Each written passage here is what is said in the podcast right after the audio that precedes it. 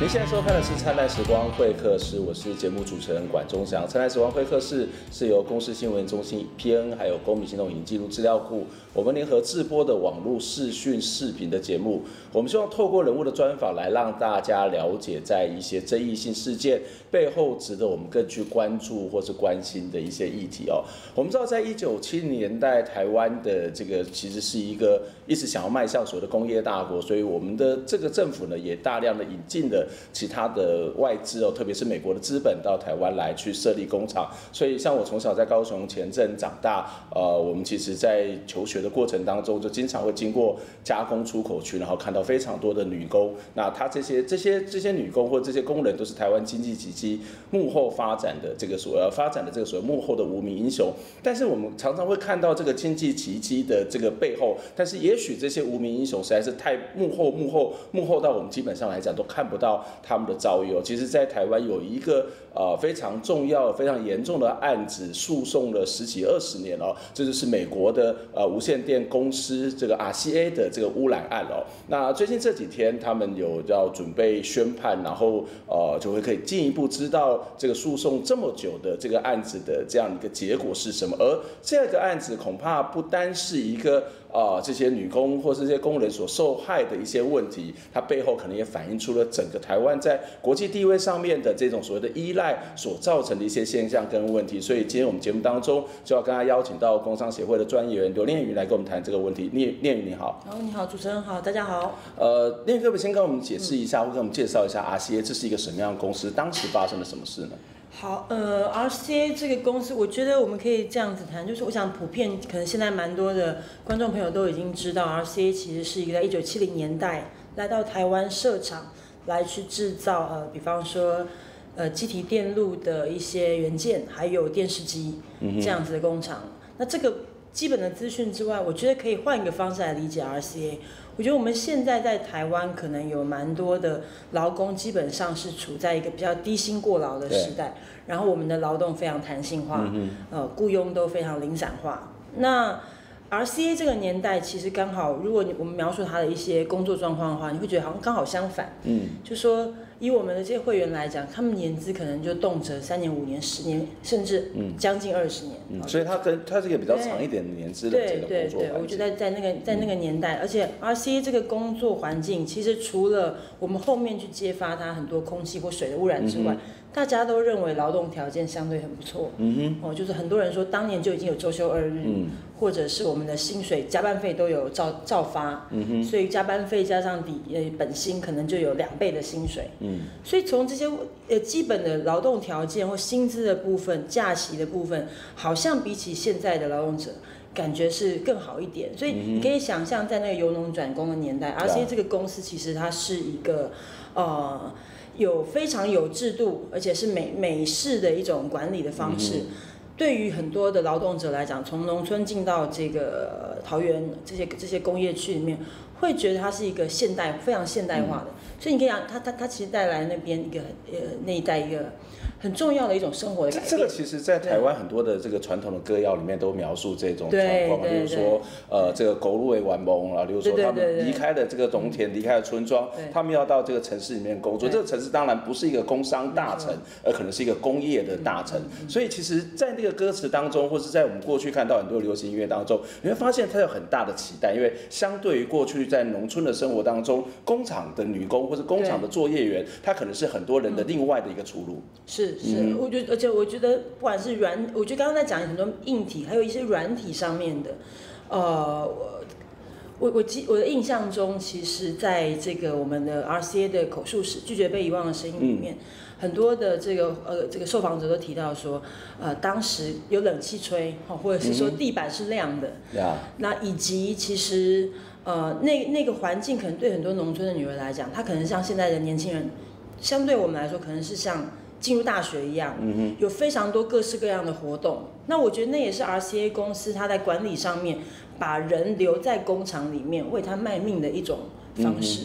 那我觉得那个是一个可能比起其他的传产在当年的这种制度上面是更呃更是更是一个蛮独特的一种制度。嗯，这样听起来，RCA 这样的一个公司，其实它不只是一种所谓的现代化的象征，因为它制造了非常多，包括我们看到很多电视机这些新颖的这些所谓的电器设备，都跟这个公司的制造有关。另外一部分，从所谓的劳动条件来讲，从这些呃年轻人的未来来讲，它其实也提供了某种的希望，某种可能的未来。但是这样一个公司为什么到现在会引起了这么大的争议？当年到底又发生了什么事情？对，我我觉得这个其实是呃非常有意思。的事情，就说，呃，那个在当年可能是外销冠军，而且它的各种条件都是最优渥的这样的公司。其实我们到了三十年以后回头去看，才发现它很多呃，把很多的职业安全卫生或者是说污染的成本都外部化了，甚至把这些资讯全都隐藏了起来。那我想大家都很清楚知道，他们在生产线上面使用三氯乙烯、四氯乙烯等等的有机溶剂，那产生的废气其实没有好的这个排气设备。以及它最最引起社会轰动的，就是它直接挖了几口井，将这些有毒的有机溶剂直接就倾倒在土那这个地下，那造成地下水污染之后，又再抽取出来，工厂内的员工在宿舍或者工厂里面饮用，那就造成了大规模的毒害。那从一九九四年开始，一九九二年关厂。一九九四年，其实就在新闻上面有披露出来这个污染的事件。那到了一九九八年之后，这些员工才开始惊觉到，原来当年这个条件这么好的，让可能很多家里面环境都改善，买了房子的这个公司。居然到最后是让我们每个人身上都有遗存的各种毒害的一个、嗯、一个环境。不过这让我有点好奇哦，就是这么好的一个公司哦，我们当然现在好，嗯、现在必须要挂号，不管它的劳动条件也好，或它的这个设备也好，那这个所谓被这么称赞的公司，嗯、呃，为什么刚刚谈到的这所谓三氯乙烯等等的这些有毒的物质，它会？用这种方式处理，难道当时的政府是没有一个好的管理吗？或是没有任何法律去禁止或是去规范这样的事情？嗯、那如果没有，是不是因为在当年我们其实很希望这个跨国资本能够进来，这些美国的公司可以进来，然后去繁荣台湾的经济，所以在这部分放松，还是其实是我们整个行政的制度、行政的这种管理的能力是还不够的呢？呃，如果去看一下我们台湾的几个法规的这种立法严格，嗯哼，在职台湾跟这个刚刚讲到的这些问题比较相关的法律叫做《职业安全卫生法》，当年叫做《劳工安全卫生法》，它其实是在 RCA 进来设厂之后几年才有的一个法律。那我认为，那当然这个立法，我我觉得从观光协会角度来看，第一个有一个关键是说，呃，当时台湾除了 RCA 以外，早就有一个比较轰动的一个呃劳工中毒的案子，就是在淡水的飞鸽事件。嗯哼。其实有几位女工，她就直接在厂内接触了有毒物质之后，当场就就呃就昏倒丧命了。那飞鸽事件。其实促成了台湾要有职业安全卫生相关的法规的修法。可是我自己来看，我也认为那是在其实台湾要对外的贸易关系底下，嗯、我们开始要证明说，哎，我们是一个有制度的国家。嗯、你来我们这边投资，我是有制度管理的。未来呃，这个投资的相关的责任。大概就是依这个法律来规范而已。嗯，嗯，所以我觉得它其实还是在一个投资的环境底下，在 RCA 这个进来设厂之后的几年，那台湾的所有的职业安全卫生，包括空气、饮水、爆炸、坠落、粉尘这些的问题，才有一个法规来限制。所以当然一方面是我我觉得当时的法规不足，就是环境也好或者治安的法规，在一九七零年代其实普遍是不太足够的。哦，然后呃，但我觉得这也是很多外资会来台湾设厂的一个原因嘛。嗯。哦，那第二个我也觉得是当时这些劳工安全卫生的教育当然是不足够。嗯。可是我觉得其实比较务实的来想，如果是你，如果是观众朋友的话，今天如果有一个工作，其实你觉得环境好像蛮臭的，但他薪水真的非常高。嗯。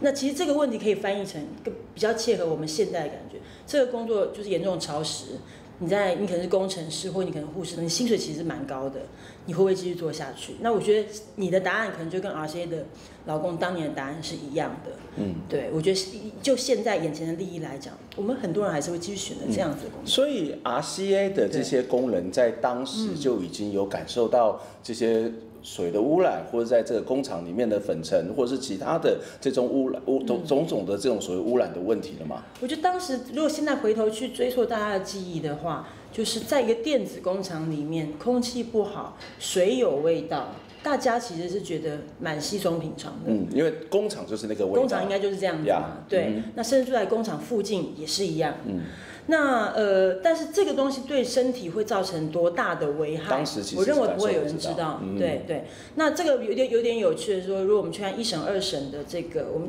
我们可以谈一下这个最最近的这个、呃、法律的审判的部分。一审二审其实也有。对方的律师也在也在强调说，哎，当年你们其实可能都是知情的、啊，嗯，你们明明知情哦，甚至是我们也有教育你们，他们声称有被有有教育员工这些危害，那我们都有写在这个公司的刊物里面，对，那你你们你们怎么好像一副什么都不知道的样子？嗯哼，那当年其实是没有任没有什么员工有看过这些刊物的。嗯、第二个就是说，当年有些员工甚至都知道公司有挖了井，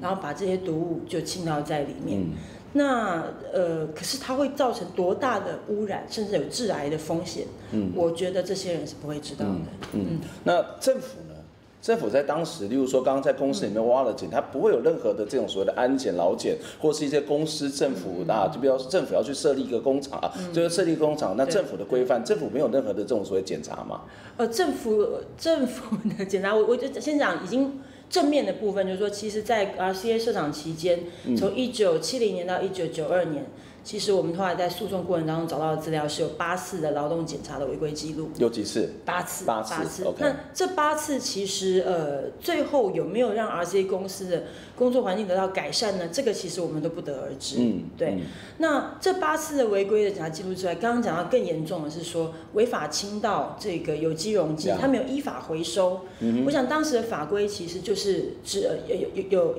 有呃不够不够周周严以外。其实也是执行的执行不力，嗯，所以我觉得你从历史上面可以来看，就是在一九七零年代之或一九到一九八零之前，这些工厂的污染到后面，其实慢慢的开始爆发一些工业污染的这种社会议题，嗯，不只是 RCA，可能在台湾各地都有因为这样子，比方污染农田或污染这个对，对渔业之类的。那我觉得整个台湾的社会才有点意识到一件事情，是说我们可能当时都知道有污染，我们都觉得臭臭的，嗯、我们有点觉得怪怪的，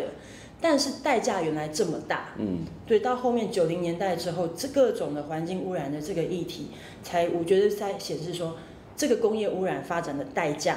比我们想象中的大。而且我们可能要花蛮大的力气才能讨回来，嗯，RCA 其实就是一个很好的案例。嗯，嗯，这其实是我们常常在谈的一件事情，就是我们经常会觉得说，哇，这个设工厂或者这些盖工厂、工业发展可以让这个地方繁荣，然后就业率提升，然后经济发展会更好。可是其实，在谈这些东西的时候，都经常忽略了一件事情，就是所谓外部成本。对，这个外部成本其实，如果我常会讲说，好了，那你今天就算赚了这么多的钱，然后也缴了，那到底有多少的税是缴给政府的？那这个。多少税是分给大家的？对，那这些外部成本把它扣一扣，例如说很多人的土地不见了，很多的农地被污染了，很多的这个所谓的身体受害，然后整个健保的支出，如果这个加加减减，如果能够赚一块钱，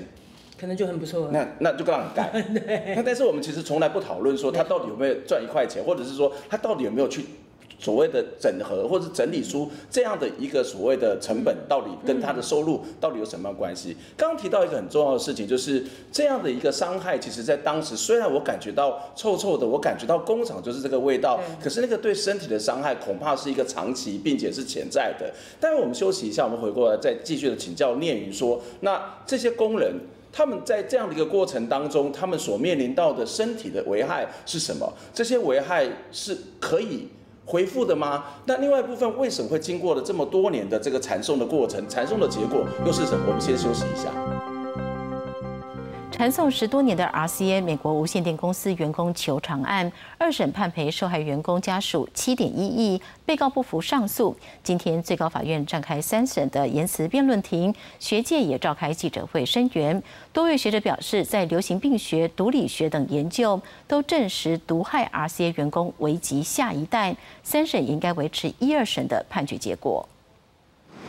RCA 案二十一号三审开庭进行言辞辩论，多位十多年来陪伴 RCA 受害员工家属进行流行病学、毒理学、健康风险评估等研究的学者专家们也站出来声援，强调多年来科学证据已经清楚指出，上百名 RCA 员工罹癌死亡是职灾。如果有人不太舒服，还有比较多的白血病，就是所谓俗称的血癌。那同样的也看到男性的老公，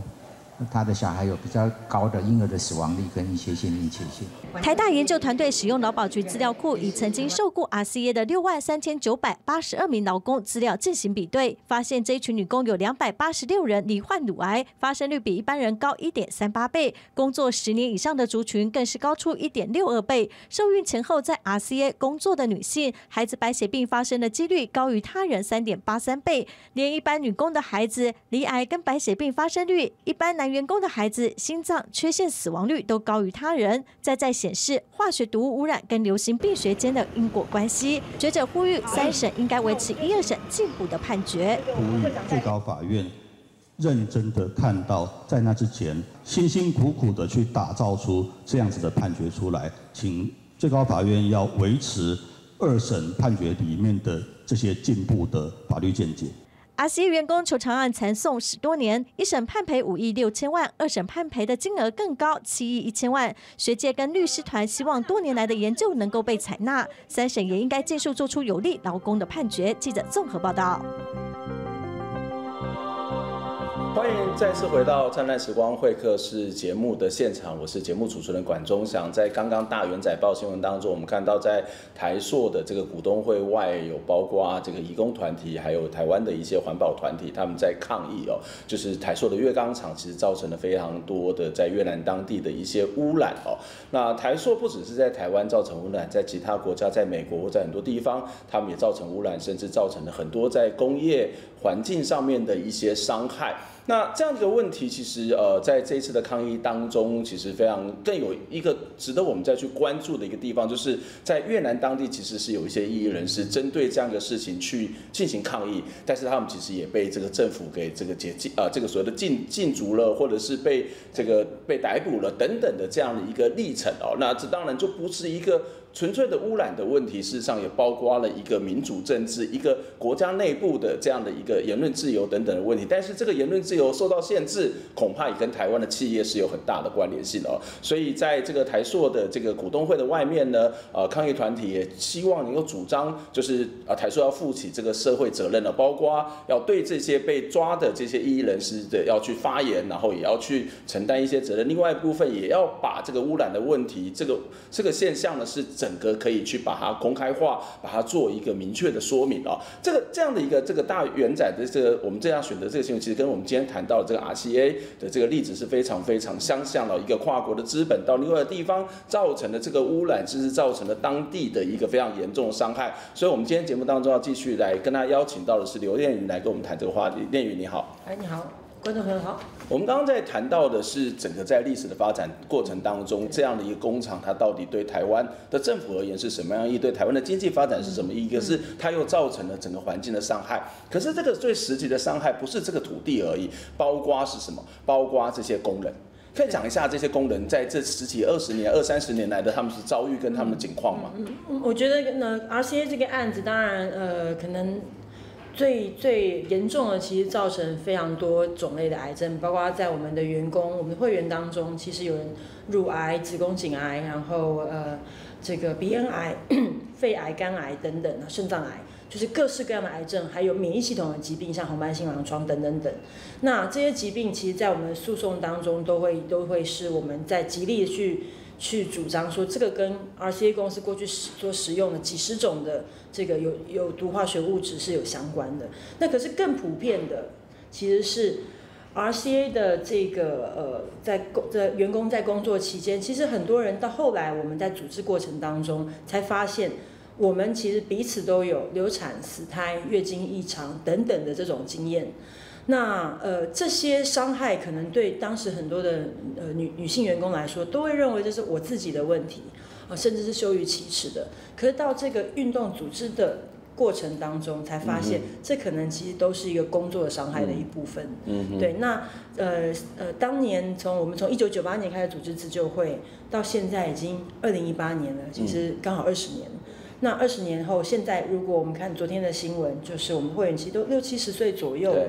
对，蛮多人其实呃身体的状况普遍是不好的哦，不好的可能不只是老化的问题，可能是因为他很早就拿掉了子宫，嗯、所以会腰不好哦，就是跟其他老年人比起来，你看起来，我觉得这也是让大家在想一件事情，你看起来很多的身体不好，好像自然老化，每个人都会退化，可是其实过程当中有很多细节是跟我们这一生的劳动里面经验到的不健康的一些。啊、呃，不管是铺路物质，或者是我们的工作环境，或是管理的方法，是有关联的。嗯，对，我觉得 RCA 案这个这个这么大一个群体，其实在台湾社会揭露这件事情。嗯嗯嗯，这边可以看得到，在刚刚的讨论当中，我们会发现，在身体上面受到伤害。嗯、对。可是当身体受到伤害，我们后来才慢慢的察觉到。没错。那这个察觉到，其实我们就想要去讨回公道，这都是非常理所当然，对，非常正常，所以也进入了这个诉讼的过程。对。可是这边就会面临到两个在。法律上面可能会遭遇的问题，第一个是时间，对，哇，这么长的时间，那你怎么去认定？那或者说刚刚谈到说这么长时间，那你当时不是知道吗？我们的手册不是都有记载吗？你的鼻子不是都闻得到吗？为什么你当时不说呢？第一个问题就是认定的问题。好，你怎么知道你这样的一种所谓的现在身体的伤害是跟我的工厂有关？这个其实好像不是只有在台湾，我之前几年前我也到这个广东去看富士康的工人，对，那其实他们也面临到的是白血症。而这个白血症也要说，哎，自己去举证嘛。对。那这个东西会不会在食物上面其实是一个非常困难的地方呢？好，我我我先讲，我觉得从工商协会的角度呢，如果今天我们我们问，如果 RCA 工案子发生在现在好了，现在有一个工人，我可如果在工厂里面接触了一些很臭的不知不知名的化学物质，然后得到了癌症。如果他想要做能够求偿的话，他可能要先做一件事情，就是职业病的认定。嗯哼。那他需要知道几件事情：他到底接触了什么样的物质，然后他在什么样的职位，用什么样的方法接触了这些物质。比方说吸入、喝入，每天多少时间，然后那个剂量是多少。我想你听到这边就会觉得，如果是我，我也不要，我就用健保看病就好。所以最好自己买保险。嗯。那这就造成一个问题：台湾的职业病认定非常困难，所以我们台湾有很多疾病。明明是职业病，但他都没有被列在职业病的统计范围之内。嗯哼。好，那 RCA 案其实也一样哦。如如果个别的 RCA 劳工他要去求偿的话，其实要过这几关是不可能的。那我们从一九九八年开始组织自救会到两千零四年提告的这段过程当中，嗯、大家应该会第一轮就想到说，哎，已经超过了两年的时效。这也是我们从一二三审的过程当中，对方在极力攻击的一个法律争点。嗯但我比较想要先请大家来想一件事情，就是说在台湾可能我们有两年、十年、十五年的这种各式各样的法律的民事上面求偿的时效。如果我们今天去看到要打破一个职业病认定的各种门槛，其实需要这么大的条件，也就是说，我可能要发现我的同事有十个人都跟我讲一样的话，我可能觉得比较安心，不是我自己弄错了。然后我要去收集资料，我自己找不到啊，因为我是因为看新闻，有一个立法委员还是有一个环保环保团体告诉我说有这样子的问题，那我当然期待国家知道了之后，他要能够先帮我收集到一些资料啊，他收集到了，我就比较敢安心。如果这些东西都并不具足。一个人其实要要去打官司是不可能的事情。五百二十九个人，我们就是从一九九八年到二零零四年，花了这么长的条件，包括要如何拟定诉讼策略，包括我们其实一边还不放弃在跟、嗯、呃行政单位在抗争，其实应该是国家要直接处理的。嗯、哦，所以这么长的时间。一方面看起来像是一个时效上面的很奇怪的一个一个破洞，嗯，反过来也说，我觉得事实上，如果我们就需要这么大的条件才能跟社会证明我们的这个权利的时候，那我们法律上、司法上用什么样的方法来去安置现在这个这个问题？对，那我觉得刚刚还有主持人其实还有讲到另外一个争议点，就是关于举证。对，对，那我刚刚已经讲了，就是一般劳工听到举证到这边就会放弃了。对，那所以。在住在劳工保护法，就是工商协会我们在两千零一年去修过的一个法里面有举证责任导致的一个规范。嗯，嗯，那这个举证责任导致是说，雇主如果要说我我我不用赔偿劳工，嗯，那他要先证明我该做的都做了。嗯，好，我我没有呃我在医职业安全卫生法我没有任何违法或者是可能会侵犯你的健康的状况。嗯，那这个责任在雇主身上其实是挺大的，所以在。在我们 RCA 的案子一样是一到三审里面都有一个问题，对方极力的去去主张说，哎，我劳工的健康，个别劳工、个别原告的健康、家族病史啊，或者是说他的生活环境啊，这些权利、这些资讯都掌握在我们劳工身上，嗯哼，那而不是掌握在 RCA 这个雇主身上，嗯，所以他认为我们。劳工要负的举证责任比较大，嗯，但是这是听起来有点荒谬，不是吧？就是就是不荒谬，就是就是奇怪了。那好啦，就是每个人，也许有些人家族史，有些人有各一样各式各样的病史，有些人可能他身体有各自的状况，可是整个工厂几百个员工，他面临到同样的问题，然后你跟我说，哎，这个是没有责任的，然后你要把每个人的家族史拿出来看，这不是件很荒谬的事吗？是是是，所以我觉得这个其实我我相信很多人。不会听了以后可能会觉得有点道理。比方说，你们有没有抽烟？你要先告诉我啊。嗯。因为职业病的认定有一个原则是说，我要先去找到有没有可以排除在工作之外的其他因素。所以对 RCA 公司来说，你要告诉我你有没有抽烟，或你有没有吃腌制物品啊之类的。那。刚刚我觉得主持人还讲到一个，是说，可是当我们去问 RCA 说，OK，你先提供我你过去留存的各种的，嗯、呃，比方说你的呃输入有机化学、有毒化学物质的这个资料，对，或者你怎么去处理，对，你当年的投保记录，或者说你当年如何处理的，嗯、其实大部分的资料在 RCA 公司来说，他在一审就就明白讲了，哦，我烧我们放呃不是不是放一把火，我们失火，我们工厂失火烧掉了，对对对对对对对，嗯，所以我想这个举证责回避举证责任这件事情。其实 RCA 公司做的已经这这非常明确了，嗯哼，对，那所以再加上呃我们的老检其实都已经检查出来 RCA 有违规的问题，嗯、对，这些等等的状况，造成我们从一审、二审目前取得的胜利的关键，其实就是回到官方的几个重要资料。所以我觉得 RCA 案来讲，呃，还是证明为什么我们会对一般的老检。有这么大的期待，嗯，还是因为这老检在诉讼当中，或者说在职业病认定当中，还是一个蛮关键的一个角色。像 RCA 案就是以八次老检违规的记录，还有环保署在一九九四年污染爆发之后的这个调查的一个资料，再加上我们在一审阶段有非常多的会员都接受法院的传唤出庭作证，根据这三个关键判我们胜诉。嗯，对，那。呃，在法律上面的时效问题，或者是跟举证责任的问题，一二审的法院其实都比较站在我们原告的这一边。嗯、那甚至二审的法院很明确的主张说，啊、呃，RCA 公司如果要主张时效问题的话，这个是一个滥用权利。嗯，对。那这个昨天的三审其实在这边有很激烈的辩论。对。那我觉得我还是要很明确的呃邀请观众们来支持。其实，在国外，你可以想想象，不管是日本或韩国，或者说我们有很多的，呃，其他在诉讼当中援引的案例，都在讲一件事情：职业病是有潜伏期的。嗯。然后，我们很多的科学的研究，它可能是要死伤惨重，像 RCA 这样之后，才有一个资料能够研究出来。嗯。我们不可能预先研究出来的。对。对。那当呃这些国家都做不到的的事情，我们要去要求个人，你应该要。很早就知悉自己的权利，并且积极提起。这个诉讼，这是蛮荒谬的。而且这其实是把很多的问题归咎在一个个人的责任上面嘛。这这好像说啊，你这个受伤的都是你自己的伤害，而不去考虑到说，哎，这个是不是别人车子开太快，你的马路没有铺平，那怎么会是自己的问题呢？特别是刚刚有谈到是非常专业或者科学的东西，怎么会把这个举证责任放在这些个人的身上？一个一个是举证责任，那还有一个是说你主张你的权利的责任。那如果类似的问题现在发生，还是会有这样的。一个问题吗？对，我还是要说，就是我我放到现在讲，为什么我其实会蛮希望三审的法院在时效上面能够做出一个比较。呃呃，对于原告比较有利的这个判决，还是因为我们现在在看职业病，因为潜伏期，因为资料难以收集，因为科学证据动作太太慢了，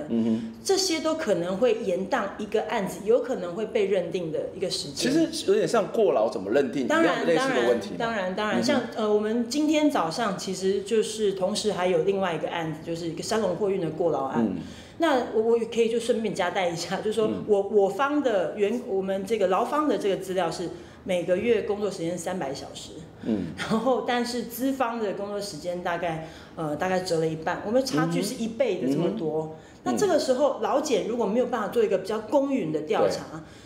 我我觉得就会让这个争议就是遥遥无期下去。那换作是你，如果你手上的资料调查不公，然后那个资料不足底下，我相信没有人敢贸然去提起诉讼。对。对，那所以昨天呃，这个虽然对方的这个律师不断在主张说，哎，你们当年就知道啊，你们去组自救会的时候就应该来告我们了嘛，嗯嗯、哦，就知悉你们的权利了。但我还是要说，就是问每一个人，如果这个时效没有因为 RCA 这个案子给被破除掉的话，我相信台湾还是有非常多的职业病的案件。绝对会继续作为一个黑数，然后就是回到刚刚主持人在前一段说的，这些成本就会分摊在我们每一个纳税人的身上，而企业是没有负担什么责任的。嗯，最后一个我想请教，就是当年 RCA 事实上是整个台湾经济发展的一个结果。那这个过程当中，我们刚刚也聊到说，过去过去的政府在法令上面，在劳检上面，在整个环境的这种所谓的评测上面，事实上是不足的。那但是其实造成这个悲剧，绝对不会是只有 RCA 本身，它事实上回过头来检讨政策以及当年国家的责任，那这当然，如果要谈的更大，就是一个整个外交的问题嘛，对，这所谓的国际经济的问题。那你们觉得在这件事情上面已经到了这个最高法院这个地步的话，那你觉得政府除了在这个法律上面判决之外，那政府他应该要负起什么样的责任呢？呃，我觉得现阶段其实我们 要在要正在要求劳动部在做一件事情。用白话文说，我们其实就是在要求国家做算一个总账。嗯哼。好，第一个是，其实 RCA 这个案子二十年来，在我们取得一审的胜诉之前，大家应该觉得很难想象，国家没有任何一个单位正式认定我们任何一个案子的职业病。嗯哼。对，所以我觉得这是非常可恶的。嗯。所以第一个，我们还蛮认为应该要在政治上面就责。对。对，当年这个如果有知悉 RCA 挖坑的这些官员，是不是应该要出来接受检讨？哦，嗯，这第一个。然后第二个是说，职业病的认定，它就跟在诉讼的屁股后面走。我们现在觉得，其实应该要对 RCA 员工，甚至是修改职业病的认定之意，对现在有类似状况的劳工，能够一体适用，放宽给付的这个门槛。那我觉得第三个，其实有一个很重要的关键，说 RCA 现在的厂址都还在整治当中。嗯那我觉得它其实是一个从劳工的角度来看转型正义的一个指标。对这个案子，如果拿到赔偿了，事情就没有了。可是国家敢不敢出面来去负责，把这个这么负面的记忆给就是刻画在我们的土地上面？那我们接下来其实会积极的去要求，在 RCA 厂址的整治完毕的运用上面。可以比较纳入一个工商博物馆的一个规划，嗯哼，对，我们想大概目前是这样子。嗯，这其实是一个非常重要的一个切面。刚刚有特别谈到，在所谓的转型正义嘛，我们知道转型正义就是因为过去的政府或是过去的政治人物，因为错误的政策或是一些暴力的主张，造成人民在生命财产上面的损失。但是我们在谈转型正义的时候，其实很局限在于所谓的蓝绿，在于统独。那这当然是一部分，但是这个并不是全部。就刚刚谈到是阶级这件事非常重要的。那过去的。这种所谓发展主义的政策，造成的这些人在身体的伤害，造成这个土地受到这么重严重的这个受伤。那这也当然就是我们在转型正义必须要去关注的，也期待我们政府能够负起责任来去追究这些相关的问题。我们今天非常谢谢练云来接受访问，我们下礼拜空中再会，拜拜。